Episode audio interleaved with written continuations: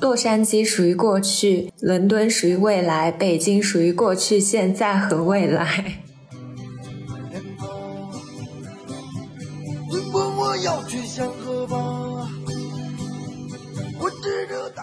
我怎么感觉你有点在内涵北京的意思？北京没有好吃的吗？一定要去各个省市的驻京办？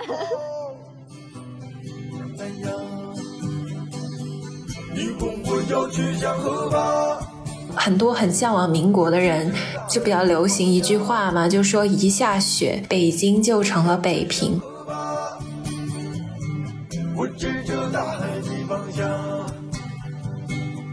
去吃他家也不是只因为吃烤鸭，因为他们家的斜对面就是老舍故居，那是我每次必去的打卡点，因为我个人是很喜欢老舍的。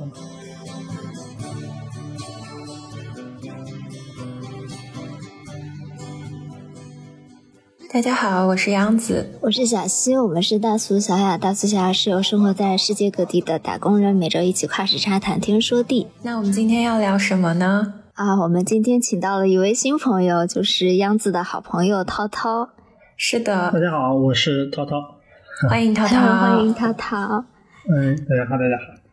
嗯，然后今天呢，我们就想聊一个关于北京的话题，就是一个小小的北京的城市漫游。这样，因为最近嘛，你知道，大家都嗯，经过了一场健康的浩劫以后，黄桃罐头就是冲上了热搜，然后变得一罐难求。嗯，这就很让人想起来北方和冬天有关的一些故事。然后，因为我自己是一个土生土长的南方人，而且我也。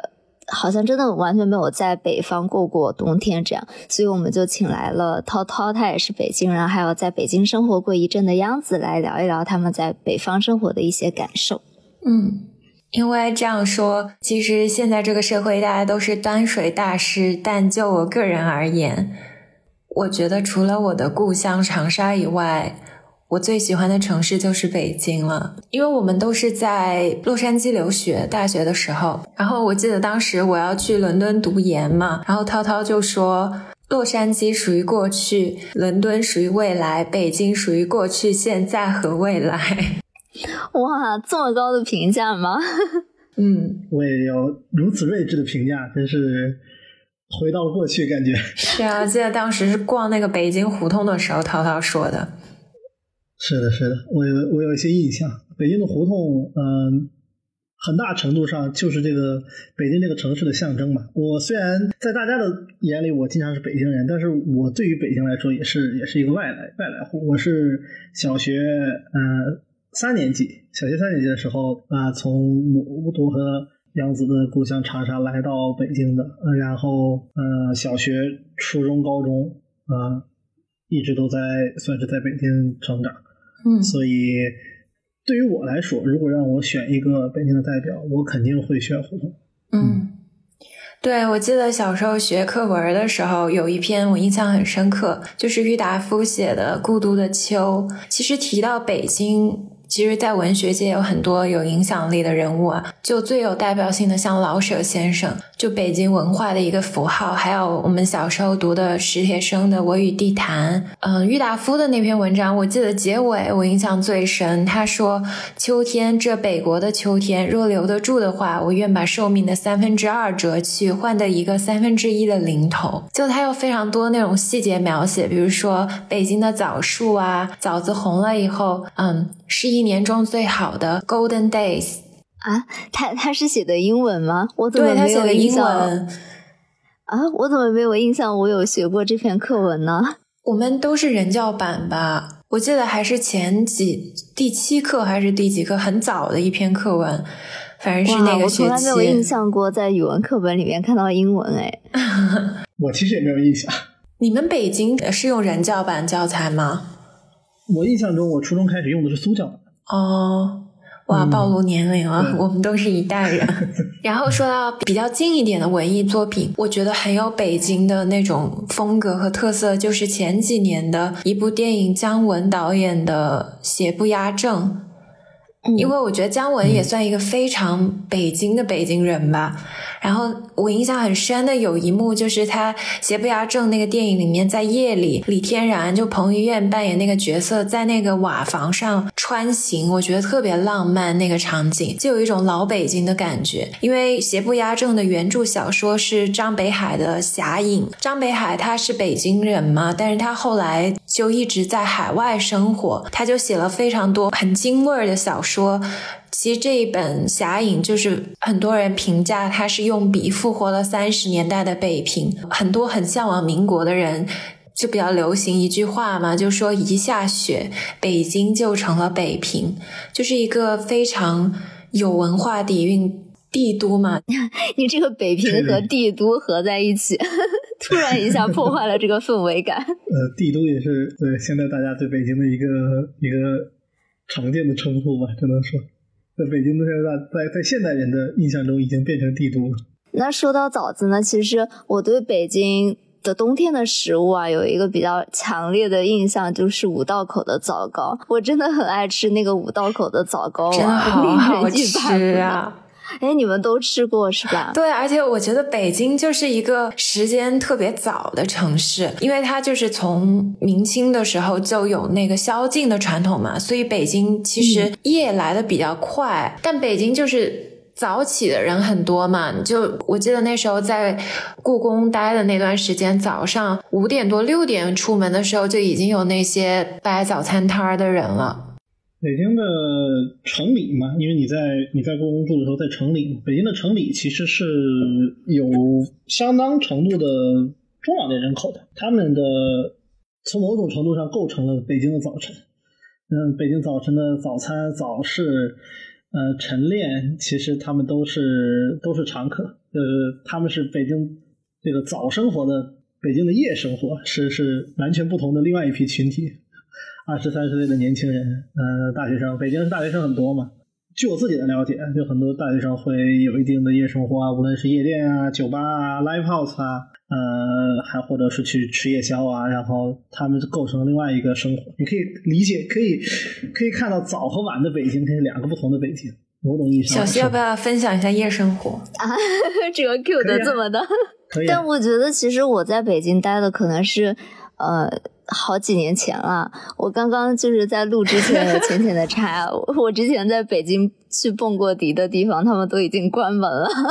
北京近近几年挺惨的，比如说之前那个天天坛超市酒吧被封了，虽然我没去过，但是那个地方我经常经过，我知道。嗯，呃，Live House 最近好一些了。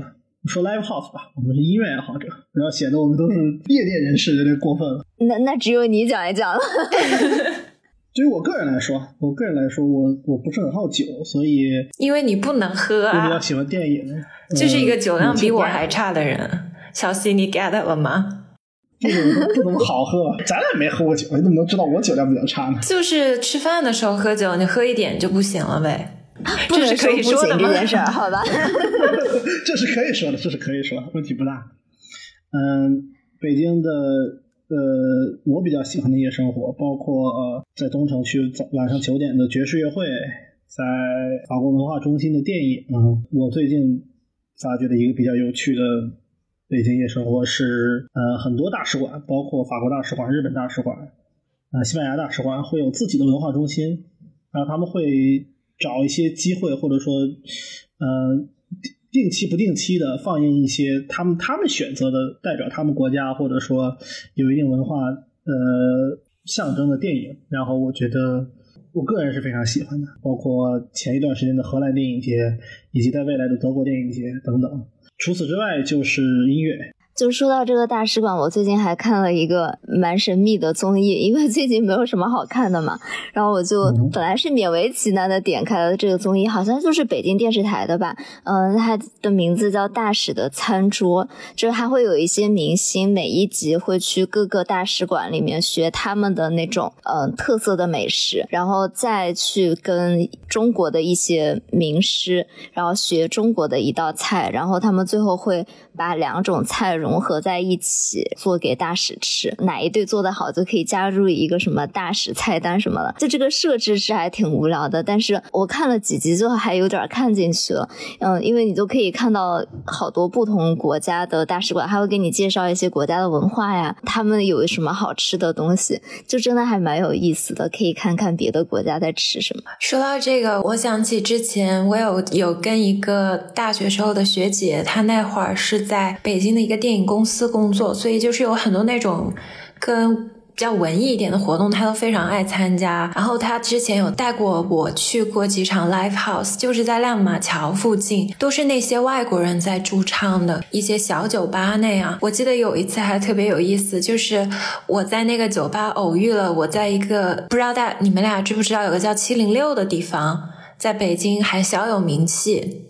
是在那个华清家园里面有一个嗯公共空间，它其实也算一个廉租房吧，可以给一些年轻人啊来到北京住的那种嗯青年旅社这样性质的。但是它会定期办一些文化沙龙，然后有自己的一个小图书馆，然后大家可以一起玩桌游啊，在吧台喝酒聊天那样子。然后我就在那个七零六认识了一个朋友。他当时是要去卡内基梅隆读计算机博士吧，就走之前在北京的最后一个夏天，然后我当天在那个 live house 看见他和他的 date 在那喝酒，哦，就在听歌，就被你撞见了，我就觉得世界好小，对，是的，是的，北京的有趣的活动都是大家都是知道，有这么一个圈子吧，就是某一个活动，无论是音乐啊还是电影啊。而且我当时，因为我是住在五道口边上啊，五道口算一个大学区嘛，就是有北京外国语啊，然后北大、清华都在那边嘛，所以那边留学生什么的也比较多。我当时去七零六的时候，就有好多那种大学生，就每个人都很有想法，一些很有个性的人吧。对，而且五道口有非常多的韩国餐厅，我觉得五道口的那些韩国餐厅真的很棒。嗯，我被称为宇宙中心嘛？是的，我还记得有一家烤牛舌的店特别好吃，然后他们有一个特色就是，如果你带着你的 date 去拍一张那种舌吻的照片，就可以送一盘牛舌。所以你当时进去的时候就还蛮震撼的，他的墙上就贴满了呃那些 couple 在那里。亲吻的那种拍立得的照片，就还挺有意思的。我觉得他这个营销不是很聪明，因为 万一这个 couple 分手了，他们就再也不会去那家餐厅了。还好吧，不然可能可以重复去，对吧？就好吃的餐厅也不是那么多。可能餐厅的 owner 是一个相信爱情的。嗯，啊，好浪漫哦。那很难说，这种大学恋情毕业分手很常见。呃，也是，是。对，但是说到五道口蹦迪，在国内就没有怎么去过 club 嘛。但是我在北京去过的唯一一家也是在五道口，那个让我印象特别深刻，因为我记得我当时进去以后，那个 club 在放辣妹子，这是什么大为震撼？是原版吗？还是 remix？哦，有一段时间很流行这种，就是呃，就是有一个。啊，我忘记那个 DJ 叫什么名字了。他就是常住在北京，然后好像北京文化里面都很流行这 remix 这种 中文土谣歌。嗯，好怀念，说起来。对，然后北京好吃好玩的还有一个绕不开的就是北京的驻京办。啊，各个省份在北京的驻京办的那些食物，就是我觉得价格相对很划算，然后味道非常的正宗。比如说湖南驻京办的米粉和臭豆腐就特别好吃。我怎么感觉你有点在内涵北京的意思？北京没有好吃的吗？一定要去各个省市的驻京办。先说了宇宙中心五道口，再来说一说驻京办。我跟你说，我最近有在曼海姆发现一个特别小众的北京餐厅，然后那个餐厅就是一个铁棚，中午有很多那种外国工人去那里吃，看起来就是非常朴素，好像很不起眼。但其实它虽然名字里面带了北京，它做的是湘菜，耶，它做的湘菜特别好吃，有特别多很地道的什么剁椒鱼头啊、辣椒炒肉啊那些。好吧，我是不是越描越黑了？你这样很伤害北京朋友的感情。但是北京的湘菜馆很多啊，北京的湘菜馆一直就是在北京的湘菜算是在北京本地的外地菜系里面最大的了。仅代表嘉宾个人观点。就我们家到北京的比较早，仅代表仅代表我个人来观察。呃，二十年二十年以来，北京的湘菜馆一直都都算开的很不错的，有很多比较老一点的，像潇湘阁啊，还是都已经有差不多十几二十年的历史。嗯，对，我是有这个印象的。当然，可能是因为我本身是湖南来的，我吃湘菜比较多的这个原因，也 有可能因为我在北城比较多。小溪，你有在北京吃过川菜什么的吗？呃，我倒还真的没有。但其实北京很多小吃也很好吃啊，什么驴打滚啊，其实豆汁我还挺爱吃的耶。豆汁我我妈特别爱喝，她不仅觉得它健康，而且她很喜欢它那个酸臭酸臭的味，觉得很开胃。你吃得惯吗，小西？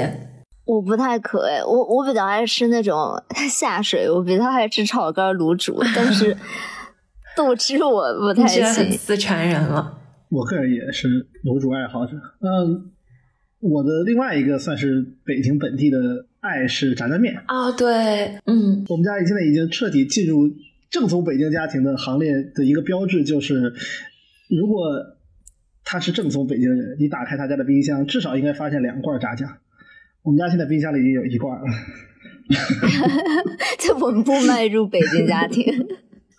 因为呃是这样的，就是北京有一句话叫做“最好吃的炸酱面一定是自己家做的”，因为每一家做炸酱都是不同的味道，有些家庭肉可能多一点，有些家庭可能喜欢吃二刀肉，有些家可能喜欢吃五花肉，然后有些家可能啊你说黄酱我好多一些，有饿啊些家庭可能甜面酱我多一些。也是对，，炸酱面真的是很开胃，而且很好吃那种，我强烈大建议大家都试试。我现在就想去点一个炸酱面的外卖，等我们录完，我刚好都可以吃上。我这边没有吃的，悲伤。因为在 L A 的时候，就大家有一个印象，就是感觉炸酱面好像就是韩式的。当时我觉得很惊讶，哦为什么 为什么会有这种印象？炸酱面一直就是北京最传统的吃食，算是最底层、最传统的吃吃食，就是在所有你不知道该吃什么的时候，炸酱面永远是正确的选择。嗯，呃，在洛杉矶也有不少北京菜的饭馆。呃，我人生中第一次吃羊蝎子，就是在洛杉矶的东来顺吃的。哎，我也是。哇，东来顺真的好好吃，我现在好想吃东来顺。是的，呃，它的铜锅还是锅底，还有非常灵这个羊肉魂都非常非常符合我的胃口。对的，嗯，洛杉矶还有个北京园，对吧？我记得也挺好吃的。哦，我是在北京园吃的。嗯，呃，北京园是是我一个大学同学的朋友后面接手的，应该是啊他啊们，常去，嗯对他们常去，他们那呃还有烤鸭呢，嗯，哦对，对，还挺不错的。但我有一个很蠢的问题，所以羊蝎子并不是羊是吧？羊蝎蝎是羊啊是哦，就是羊羊的的脊柱骨。对羊的脊椎骨。哦，我一直以为是猪的脊椎骨，但是它叫羊蝎子。那是东北菜，那猪脊骨嘛，那不是啊？那那北京也有，北京酱大骨嘛，酱大骨就是用猪脊骨。但是我这里要留下一个疑问，我不我是在北京吃到了，但我不确定它是北京，酱大骨，我一直以为是东北菜。东北菜，哦应，该是东北菜，应该是东北菜。嗯但是对吧？众所周知，北京博采众长嘛，啊，在北京本地有一个菜系叫做京鲁菜。就是它不是鲁菜，它就是鲁菜到了北京之后融合之后形成的一个菜系，就叫做京鲁菜。哦，对你说到这个，我想起我原来在雍和宫边上有一个专门吃素食的地方，我忘记具体名字了，是我吃到最好吃的素食。如果你要说中式的素食，那一定得尝尝功德林啊！功德林最近很多美食 UP 主会去探店呀、什么的，看的我都很馋。虽然我我是头头的头头的肉是猪，我觉得下期我们要是聊一集讲吃的，也可以再请涛涛来一次。涛涛，你是不是应该把你名字中的涛改成那个涛？滔滔不绝的哦滔，没关系滔滔我的涛。呃呃，可以啊，可以啊，我的艺名可以是那个涛嘛，没问题。哦，我记得涛涛就是在录这期之前，我有跟涛涛聊天嘛，因为他是地道北京人嘛，啊，至少在我认为了，结果第一句话就说：“哎，我不是。呃，自我认知有冲突。对，但是当时我在准备这个稿子之前，我就说要跟他嗯了解一点素材。最近非常悲伤，大家基本都感染了嘛。然后都是像小西啊、涛涛都是最近阳康的。我就记得我跟涛涛发短信的时候，你当时说你人生的希望是 someday 能吃，一大一大乐趣就是去大众点评上买套餐嘛。哎，这个我还蛮好奇的哎，这可以买什么套餐啊？我买的最多的是一个涮肉啊。就刚刚我们提到的老北京铜锅涮肉，它是会直接送到你家？不是不是不是，我我买主要是安慰剂，它它有可以送的，比如说有一些烤肉啊什么的可以送，但是我买这个主要是安慰剂，就是告诉我自己我可以去吃。买的是一个期货，对，买的是一个希望，买的是如果比如说明天我出门了，我就可以拿着这张券去吃，但是对吧？如果我我我害怕，比如说。疫情啊等等原因，八号不是又要开放了吗？我们要害怕疫情什么的，我就只能在家里待着。但是我可以盯着那张券我至少今天晚上，对吧？可以安详的入睡，可以想着我明天有可能能吃到吧，对吧？天哪，哎，说起来好苦啊！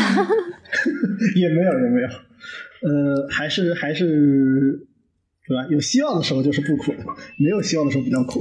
嗯，涛涛真的是很爱吃。我记得在洛杉矶的时候，你每天最大的乐趣就是找各种吃的。他善于发掘洛杉矶的各种好的餐厅。应该是在不同的地方的时候都是非常大的乐趣。我在北京的时候也擅长发掘各种不同的餐厅，无论是刚刚聊的驻京办啊、西餐啊，还是北京的传统的吃食啊，对吧？哎，说到西餐，其实就是在北京的使馆区，像亮马桥啊、三元桥这边上，其实有非常多特别地道的外国菜。耶。我之前在国内吃到的最正宗的一家德国餐厅，也是在亮马桥。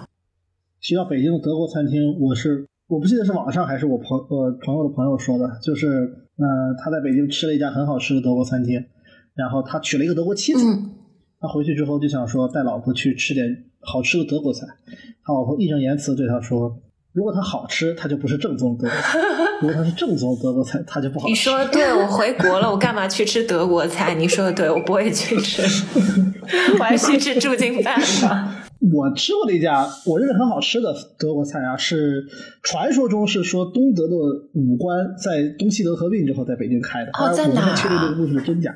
呃，申德勒加油站在在日坛有一家。我去的那家应该是在，呃，也是在三里屯那边的使馆区。然后他家最出名的就是德国大肘子，因为它是炸的嘛，所以他不会做错的，他不会犯什么错，他只要处理的干净，它还是很好吃。就我总觉得德国那大肘子没味儿，就我觉得它没有入味儿，不像中国菜那个肉是有味道的，因为它要配着那个酸菜吃啊，所以它的酸菜。我爱吃那个酸菜，我觉得吃了我一整碗都是臭的。啊，吃东西怎么能害怕臭呢？你这有点儿。你很显然没有吃过东北酸菜啊。东北酸菜跟德国酸菜味道真的很像哎。是的，我其实一度曾经怀疑过这个玩意儿是不是高纬度地区的人民都是这么吃的。嗯。嗯，然后呃，那家我我很爱吃，那家在德国菜里很爱吃。然后呃，意大利菜、西班牙菜。但是我很爱吃那家西班牙菜，但三里屯关门了，嗯，很久没有开了，有点可惜。那其实说到德国菜，还有一个绕不开的就是德国的啤酒嘛，因为你在国内喝啤酒的时候，很少能喝到像在德国这边非常普遍的那种大扎啤，你点一个就是一升那么多嘛，因为国内很多，你像青岛什么都是三百三十毫升嘛。对，但是我记得我当时在北京有去过一家精酿啤酒的地方，特别好喝，在南锣鼓巷里面叫大悦啤酒。我记得我当时去里面还有人在弹吉他、唱歌啊，这些就很有感觉。嗯，北京最近的金 A 也很出名，但是我自己还没有去喝过，也是做精酿，然后搭配一些汉堡，哦，非常流行的年轻人吃法。嗯。对，包括我之前在播客里提到的，就夏天的时候可以在簋街的酒吧看世界杯啊，这些都是当年，哎呀，四年前非常美好的回忆。呃，今年就比较少。今年不可能啊！首先就这疫情，还有本来是冬天嘛，今年的世界杯。是。嗯，我还有一个在北京印象比较深刻的一家餐馆，不知道你们有没有去过，在宝刹胡同的大理人家。嗯，云南云南菜，对我当时我们大学有一个老师到北京访学，我还带他和他朋友去那家餐馆吃过饭。因为云南菜里面有一个叫黑三剁的，我特别喜欢吃，就是用那种啊，那个超好吃，对，就是那种云南特产的云椒，加上大头菜和猪肉馅炒的，可能就是跟湘菜的很多那种跟湘菜有点像吧。这样说是不是有点得罪人？就我们都喜欢那种 口味比较重的嘛，像四川也是啊，呃，就很对，很下饭，就拌着米饭吃特别好吃。还有一个甜一点的，就是鲜花饼，我也特别爱吃。哦，鲜花饼我也超级爱吃。就说到鲜花饼嘛，之前，呃，日坛不是他们在大理有了一个新的办公室嘛，所以之前夏天的时候吧，李叔他们还给我们寄了。好几盒鲜花饼，就真的很好吃。而且我不是夏天的时候也去了一趟大理嘛，我之前就很爱吃鲜花饼。但是你在大理刚刚新鲜烤出来的那个鲜花饼，就和你买的鲜花饼是不一样的味道。你一定要吃那个现烤的鲜花饼，啊，真的超级无敌好吃。说到这个，就是有一个晚清的史料叫《燕京岁时录》嘛，它里面其实中国古人是很讲究，所有的食物都是要应时，就是要讲究节气啊，讲究在正好的时间吃。其实玫瑰就是这样的感觉嘛，应时的一种香气，然后一种自然，就是现在的概念来说叫 organic，就有机的那种食物的感觉，就而且就很有云南的特色嘛，算云南非常经典的一个甜。甜品和点心呢？嗯，就说到这种有机的食物，我最近还发掘了一个小零食，特别好吃啊！我刚刚在录之前也在悄悄的吃，就是嗯，有一个攀枝花产的芒果干，就因为攀枝花是四川那边。比较高原那种的地方嘛，所以他们那边其实和新疆那种感觉有一点像，就它的所有的果子都长得特别好，特别大，特别好吃。然后他们就会把那个芒果，呃，不是像我之前跟大家推荐那种蜜饯的芒果，这个芒果干它是直接。把它切片以后就阳光晒干的，所以它就没有任何的添加，它也不会很甜，不会有糖的那种感觉，也很有嚼劲，就吃起来非常的自然又好吃的感觉。嗯，我最近比较爱吃的云南菜是铜锅土豆鸡，你果然是无肉不欢。我怎么没有听说过这个云南菜？这个是呃，最近我刚吃过的一家呃火烧云餐厅，里面非常有名的火烧云很好吃。对的，它的那个嗯小米辣，然后它的土豆据说就是就是云南本地的那种土豆，嗯，就是什么老奶洋芋什么的。对的，对的，然后呃拌的鸡肉，因为鸡肉本身它是没有什么，鸡肉里面其实不怎么进味道的嘛。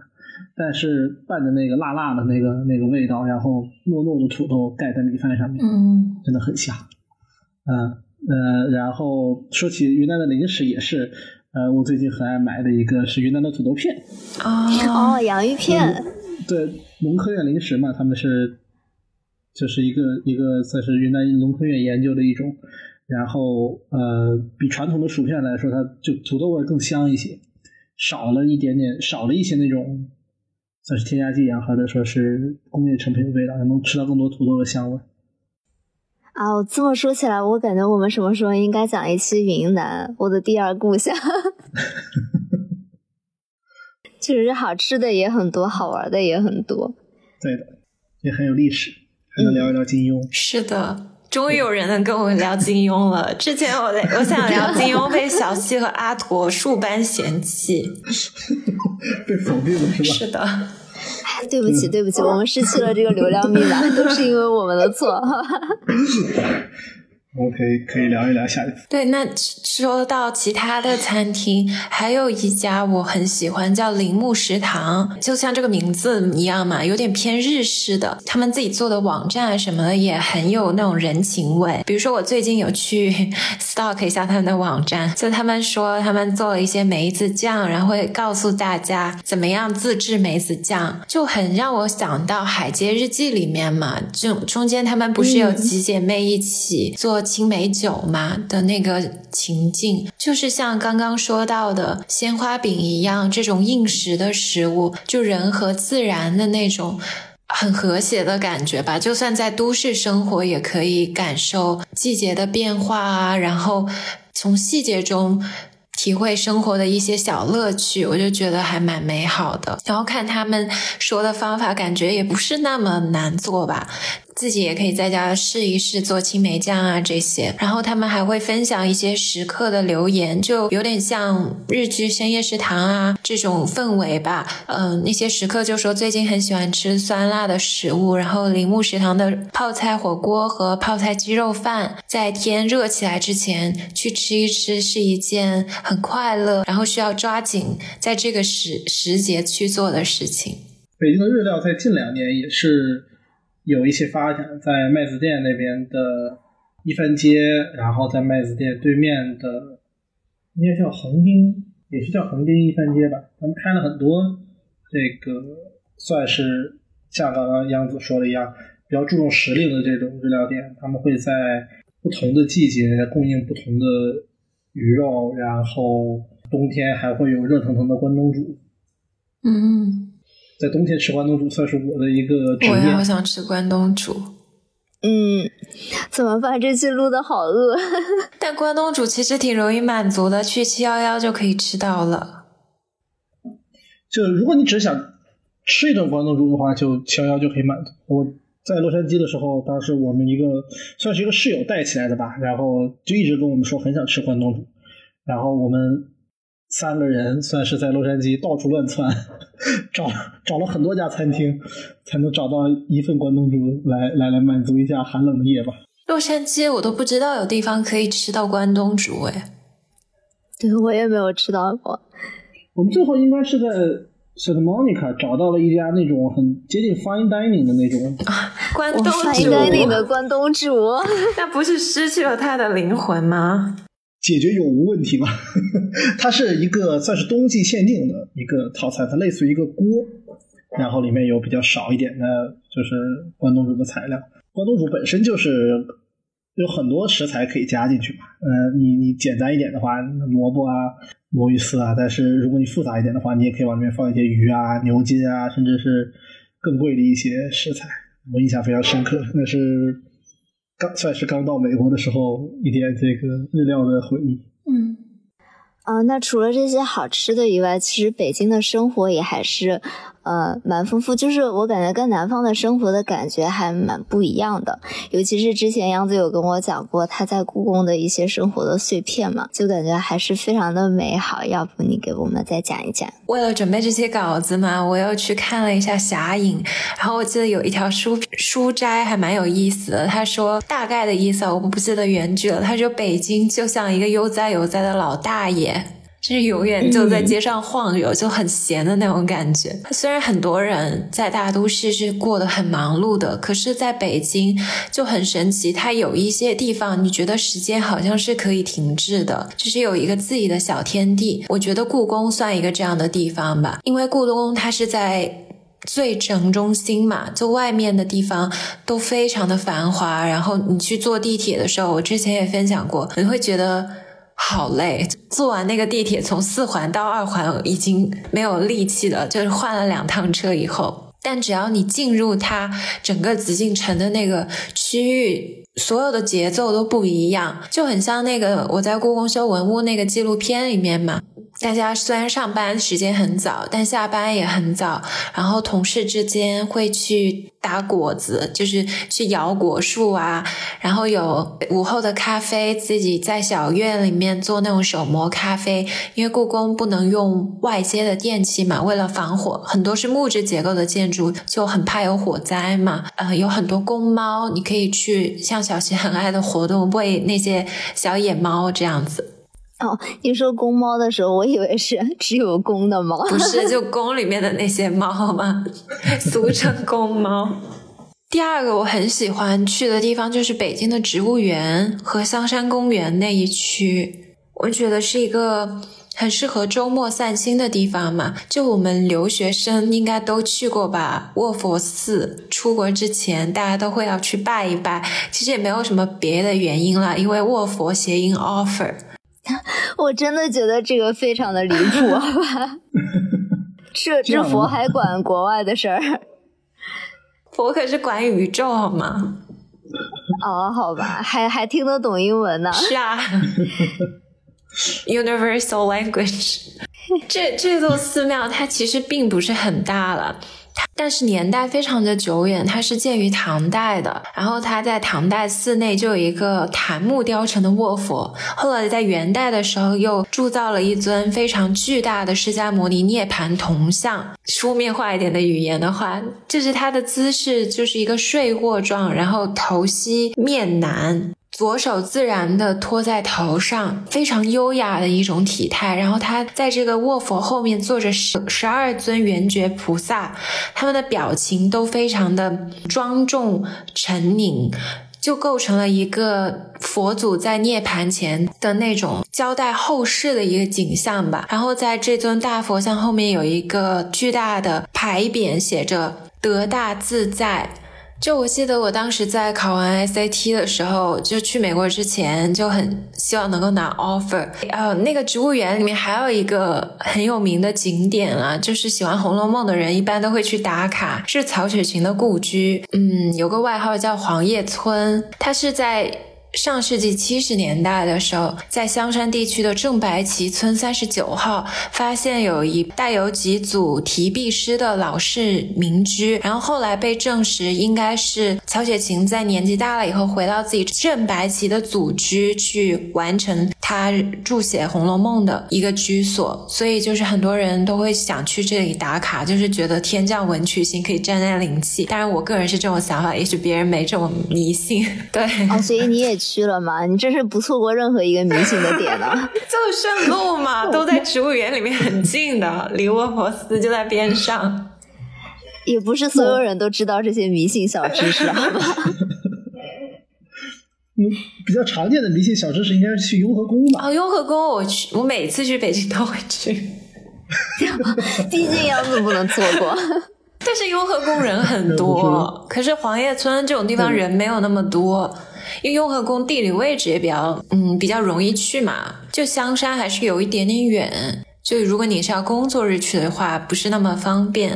那其实涛涛你也很喜欢去这种各种园子打卡徒步，你要不要跟我们分享一下？嗯，好啊，我个人比较喜欢的，呃，算是迷信打卡点，应该是雍和宫，因为雍和宫还是对于北京人来说是比较灵的嘛。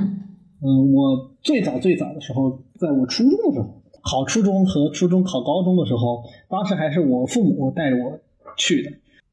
你们真的都很有所求啊！这是这个叫做临时抱佛脚，这是我们友谊的基础。是的，呃，而且是当时我父母跟我说的是，雍和宫是呃灵。但是你如果成了，一定要记得还，一定要去还愿。我以为这是每一所寺庙都要做的操作。雍和宫是已经到了比较邪的这个地步了，就是一定要那什，一定要注意。然后，此处有故事，所以你是经历过什么吗？北京人中间会流传很多雍和宫的邪性小故事，比如说，呃，如果没有还的话，可能会拜什么反什么。然后不要去求姻缘，求姻缘可能会出问题。嗯，还有这种说法吗？对的，呃，我都不知道雍和宫是可以求姻缘的地方啊。那雍和宫灵嘛，嗯，它的特点就是灵嘛，所以就是都是出现在豆瓣灵异组的小故事。嗯，然后呃。个人来说还是挺灵的，但是我其实个人会比较喜欢啊，雍和宫对面应该就是国子监，嗯，以前的国子监，然后那条街上我自己是比较喜欢，虽然现在应该已经进不去了，然后那条路我还是很喜欢，然后我个人的徒步的话，我穿过那条路再往西走就可以走一段距离，应该就可以到护国寺大街，然后那是梅兰芳的故居，嗯。嗯。然后个人会比较喜欢梅家菜，你有去吃过吗？呃，很可惜，我还没有去吃，没有去吃过。我一般在城里的话，我们要说回到吃吗？啊，你可以随便聊。我一般在城里的话，还是喜欢去呃，靠近王府井的地安门那有一家四季民福。哦，我好想吃四季民福呀！对，去吃烤鸭。但是我去吃去吃他家也不是只因为吃烤鸭，因为他们家的斜对面就是老舍故居。嗯啊，那是我每次必去的打卡点，因为我个人是很喜欢老舍的嘛。对不起，我可以回到四季 民福一下吗？就是四季民福的烤鸭是真的很好吃，是吧？是的，是的。哦天呐，我可太想吃了，因为四季民福真的很火，我每次去它都是那种爆满，前面要排十几二十桌，你都根本吃不上的概念。四季民福是性价比，在我认心目中性价比最高的北京烤鸭，啊，不是味道第一，对，不是味道第一的，但是也算是性价比最高的。可是它在上海卖的还蛮贵的耶。嗯，北京的话，我个人以前最喜欢的是一九四九全鸭记的烤鸭，但是他们家好像离我们家最近的那家已经倒闭了。然后另外一家的口味，我自己觉得没有我们家旁边那家好。然后其次就是大董的，但是大董的那个是真的贵。我觉得我说到这个，我又要扯一个迷信小故事，就是不是说留学生 连大董都有迷信，不是说到烤鸭了，就是不是说留学生必须打卡是沃佛斯，但是绝对不能吃全聚德吗？哦，是吗？这是一个谐音梗，要扣钱。你是你是团团的这个迷迷信小专家。如果要说到全聚德的话，他家在前门的那一家总店还是很不错的，而且因为他就在前门大街上嘛。呃，我们当时是家里的老人来北京的时候去吃过一次。点的那种包间，它的包间里面甚至专门会有让你换上那种格格服啊、皇后服啊，或者是皇帝服，沉浸式的体验，对，沉浸式体验换装。呃，它一般是让你换装打卡了，但是实际上你想换装然后接着吃也也没有关系，只是它那个头饰会很大，会很麻烦。对，嗯，它那个味道其实不错，它的味道其实是不差的。毕竟你，其实说说到底，大董啊，还是说后面的这些其他的烤鸭师傅，都是全聚德出来的。嗯啊，只是现在的全聚德和二十年前的全聚德已经不是一个味道了，没有不是不在一个水平线上，但是还是能吃的。就所有的全聚德里面，他家还是可以的。好饿呀！哦，你说的我就是想狠下心来点一个四季民福的外卖，因为每次去排位嘛也排不到嘛。后来我就发现你可以找那种四季民福代购。嗯，但是它就有一个缺点，你只能点一整只烤鸭，而且它好像要四百多块钱，我就一直觉得又很贵，然后我又吃不下一整只烤鸭，就没有办法下定决心。你可以有一次请朋友来家里开那种轰趴的时候点，但可是我又觉得烤鸭你一定要在店里吃才会特别的好吃，他送过来它那个皮就有点软了，就有点凉掉。不一定诶，我几周前去我一个朋友家玩，我们点了一个。烤鹅套餐就是轰趴的时候还蛮好吃的，就好大一只整的鹅，但是它看不出形状，所以我也能吃，就切好了的那种。你是不能看出来它是？我不能看出它是鸟的形状。说回到。嗯，除了吃以外的，我们来一些健康的运动的活动好吗？涛涛很喜欢跟我分享什么的，你今天的徒步旅程什么的。我记得有一次你跟我说你在颐和园和圆明园一起走了五个小时，还是多久，对吧？哇，差不多，差不多。所以这是一个怎样的路线？虽然我在北京住过一段时间，但是我都没有去过圆明园。哎，圆明园其实已经不算的太多，它最有名的就是那个我们出现在。大家如果有印象的话，出现在历史课本上的那一幕，那是他的，那是大水法吗？还是原来的那个遗迹？然后，呃，我当时是在颐和园里面，主要是走，因为颐和园里面能逛的东西很多，你可以通过这个，呃，比如说它它呃，还有一个小的一个仿苏州的园苏苏式园林，在在差不多进门的大概徒步大概几百米就能到。但是圆明园里面，我们当时骑车，然后它有那种。双人车可以骑，因为它那个每个点是呃相对的这个剩下的比较少，然后逛的话骑车会比较那什么一些。那天是真正的真正的徒步旅行，我感觉走完了之后腿都要腿都要软了，都已经就是累到吃不下饭的那种感觉。嗯，你是夏天去的吗？是的，嗯，大概应该是都还没到夏，大概六月份。六月份不是正好是夏天。盛夏吗？不是，到最热的时候吧。没有到最热的时候，我的印象是。哎，说到这个，最近在小红书上有一个大叔很火，你们知道吗？就是我忘了他是在颐和园还是在圆明园，就是他会自己外放一个那种交响乐，然后他像一个指挥一样在那个湖边做指挥的那个。那不是天坛吗？哦，是吗？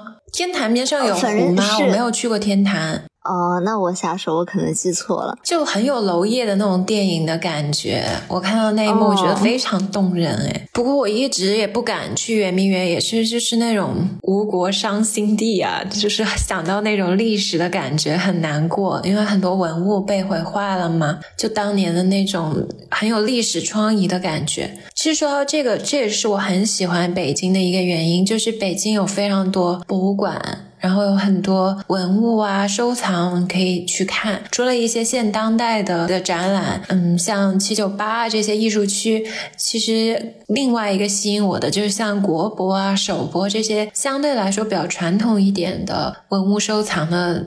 嗯，一些博物馆吧，比如说像首博的几个镇馆之宝，有一个是司母戊大方鼎，国博还蛮神奇的。就是像其他一些世界顶级的博物馆，比如说卢浮宫这样子啊，它如果有一个镇馆之宝，它会整个展厅都让你立马注意到那件藏品。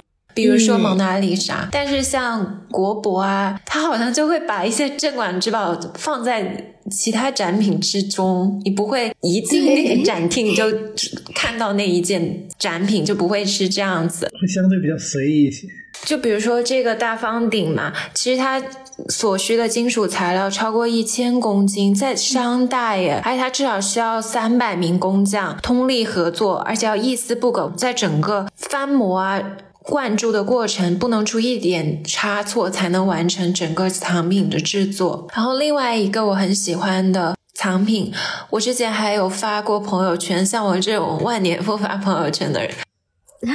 我当时看到我就好开心，因为 说到这个，就是我小时候嘛，我爸就很喜欢看那个中央十台。你们爸爸妈妈会不会也看？就是那个《走进科学》和《探索发现》两个节目。哦，我自己很爱看，我真的很爱《探索发现》。这个这件文物在《探索发现》里出现过很多次，所以我当时第一次去国博的时候，我就特别激动看到它。它其实是一个击鼓说唱俑，其实就是一个陶俑啦，是东汉时期的。我们也会放在。Show notes 里面，我现在描述可能很多小伙伴不知道，但看到图可能会眼熟的。它其实是当时出土在小溪的故乡，其实是成都。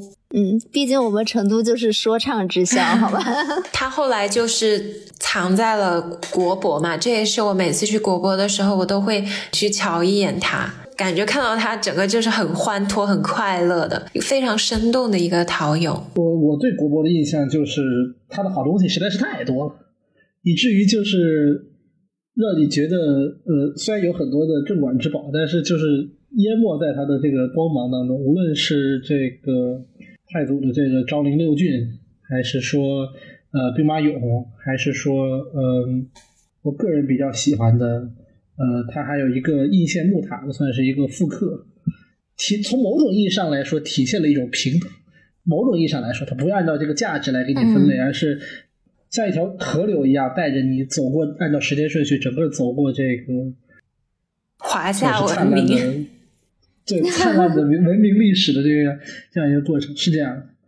嗯嗯，个人来说的话，呃，就是只仅代表嘉嘉宾观点啊。我觉得北京的这几个免费的带引号的免费的。博物馆才是真的非常值得一去的地方。嗯，国博、呃，首博、故宫没有姓名吗？美术馆，呃，故宫那个票价就相当于免费了嘛，没有毛病啊。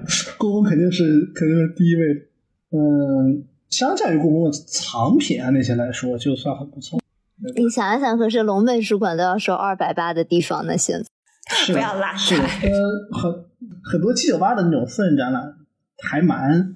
蛮贵的，而且我很喜欢故宫一个点是，他们他们经常会在午门上面搞一点，呃，应应季的展览啊，或者说是活动式的。比如说我上次去的时候，呃，很感兴趣敦煌嘛，嗯，敦敦煌画展，他们搞了一个还原，然后我当时印象特别深刻，就是我跟着一个大概有一米八五的一个，算是南大南研啊，然后。他在非常细致的讲解，开心听到这一段 话的意思。什么什么？我 miss 掉了什么？南研？南大呃，蓝研究生嘛，然后给大家讲那个。我以为蓝颜是蓝颜，是 说什么？不是，我前面说的南大嘛，南大是南大学生嘛，南研我想说南研究我已经听不懂这种零零后的话术了。然后呃，讲解这个呃莫高窟的壁画的含义，然后背景呃里面的故事，我当时觉得真的非常非常的震撼。当时我就觉得一定要有机会，一定要自己去看一看。我对敦煌莫高窟最大的印象其实是归义军和张议潮。嗯。啊，讲的这个归义军的故事，我倒是对呃对敦煌产生很大的兴趣。你有去过敦煌吗？好像只有小西去过，我们三个中。我还没有去。啊，我去过敦煌呀，我就觉得是还蛮震撼的。嗯，而且我觉得还蛮幸运，我因为我去的时间比较早。对，现在很多都不开了。对，现在很多窟都不开了，而且我不是那种很小的时候完全没有概念的时候去的，我是呃就。十八岁的时候毕业旅行和朋友们一起去的，就又是玩到了那种年轻人很开心、很快乐一起玩的那种自由自在的感觉，然后也看到了很多敦煌的好东西。嗯，他们现在好像是因为刚刚杨子聊到故宫和故宫的那个院长是敦煌的研究院院长嘛，他们好像要搞一个那种 AI 的，或者说是。AR 的那么一个展厅，对，有一个之前就有类似的，原来有个《清明上河图》，他们就做过那个。我那那个要把敦煌也搞一搞，可能方便在敦煌本地搞一个。嗯，我不知道他们的，希望他们一切顺利吧。原来在洛杉矶的时候，Getty 就做过一个那样的展，就很有感觉，还原敦煌石窟的。The Getty Center。对，Getty Center。那除了这些博物馆，还有一个北京让我很爱的点，就是清华北大。嗯，没有拉踩清华的意思，我们未来可能还会请一期清华的嘉宾。但是我在我心中，北大就是。无与伦比的圣殿，哪怕我现在，你这个不要太拉踩，好吧？朋友去过很多别的国家，但是北大在我心中永远是第一名。然后北大，我最喜欢的是它的西门，就北大有很多门嘛，它是西校门，其实是它在燕京大学时期燕园的唯一的正门。然后它的门正中，当年是悬挂着蔡元培先生写的“燕京大学”。我很喜欢北大，就是你进了西门之后嘛，你就可以看到，其实。北大的校园相对清华并不是很大，可是它中间有非常多的景点，比如说未名湖啊，然后你看到中庭啊、蔡元培像，还有乾隆的诗碑、慈济寺啊等等、波雅塔这些。而且北大，你每次进去，就会觉得有那么多的伟人在这里生活，在这里教过书、做过研究，就心心神向往的那种感觉。比如说有一些小故事嘛，就说当年季羡林先生还在北大教书的时候，就有一次是开学季，就有一个学生不认识他，就以为他是一个老爷爷在。北大工作那种，嗯，看园子啊那种人吧，然后就跟他说：“你可不可以帮我看一下包？”季先生就帮那个学生看包，因为这个还迟到了他教书的课。然后后面那个学生才发现，原来帮他看包的就是他当时要上课的教授。这是在干什么？对，但是你就会想，哎，这种感觉真的太美好了，这就是是顶级名校的那种。精神感染力，因为我记得原来我有一个高中同学嘛，他当时读天体物理去了普林斯顿读书，我印象很深刻。当年又暴露年纪，还有人人网的时候，他发了一个状态，就是发了一张 John Nash 的照片，因为 John Nash 当年还没有去世，在普林斯顿教书的时候，他有一次在食堂见到了 John Nash，就拍了一张，然后发了一个和 Nash 的下午茶，虽然有点装了，有一点装，但是。我当时心想，哇，这种感觉就好像你在牛津剑桥的校园里散步，然后偶遇了霍金这种感觉一样。包括现在，如果有小伙伴在波士顿，可能可以偶遇村上，村上春树。对，嗯哼，是的。呃，我虽然不是清华的学生，但是我是附中的学生。所以，在中学的时候也有过一些，就是和清华的互动。比如说，最简单的，我会去清华里面蹭他们的万人食堂。嗯，这个，呃，我自己对清华的印象主要是两个很有意思的地方。一个是作为理工科的天堂啊，呃，对于央子刚才说，北大是算是谈笑有鸿儒，有非常浓厚的这个文化气息。清华除了作为理工科的天堂之外，清华是。很难得的在国内大学中非常重视体育传统的一个学校。无论是呃我们听说过的，算是清华的大一学生，如果游泳不及格是不能升大二的之外，呃，清华在最早的教务长是马约翰马约翰先生的这个影响下，是非常重视体育的发展。无论是东大操场上面的叫做为祖国健康工作五十年嘛，鼓励大家体育锻炼之外，呃，我在清华里面看到的网球、跑步、呃篮球、足球，真的是另外一个很有意思的特点，就是呃，相传清华的地下是没有地铁的，嗯，因为？因为作为理工校，他们有比可能高能物理系有一些仪器是放在地下室里面的啊然后呃，他们就提出说，如果地铁从下面过会影响我们的数据，所以清华下面是没有地铁。如果仔细去看这个地铁线，应该是绕着清华的校园走的。这是两个两个清华小故事吧，算是。哦，我真的很喜欢，哎，刚说完喜欢北大，我有时候真的很你不是打脸华。吗？没关系，给你剪一剪，视频剪一剪，没有我关系。当时住的离清华那个门更近，然后我当时有几个朋友在清华读书，所以经常可以去串门玩儿。就北大没有那么方便，但其实我在北京住的那段时间，管控已经比较严了。可能在涛涛你高中的时候还没有那么严吧，就是你进出这些大学校园。其实我当时已经要有人来接我，我才能进去了，就没有那么方便了。我们也是，但是我有两个手段，一个是我大学，呃，一个是我高中，呃，高中的时候，呃，附中和大学中间有一个小门，那是给，因为附中很多清华子弟嘛，还有老师他们走的，然后你只要是从中学里面过去就没有什么问题。另外一个点是在清华西门，它是要一个就是很很著名的那个清华的老校门嘛，呃，很多排队啊、参观打卡的旅行者会在那儿。呃，刷身份证进去，但是那个地方要排队。我一般会从西门再往北走，大概半站地有一个小的西南门，从那个门进去，因为它很小嘛，你只要看着，如果是大学时候去，你只要看着像个学生，比如你拿个篮球、穿个 T 恤之类的，大摇大摆往里走，嗯，基本上都可以进得去。只要这是我自信，对，这是我当时。但是如果你从呃后面从西门南门如果还想进去的话，就需要清华里面的同学带你进去了。嗯，突然想起来，我好像在清华里面上过一个暑假的软件培训课。哎，我记得，好，哎，我都忘了是涛涛还是小谢，你们谁跟我安利过清华北大有那种暑期课程让我去上？应该是小西。那可能就是小西上的这个软件课安利我的。对，你不说，我已经完全忘记了这一段，就是技术培训历史。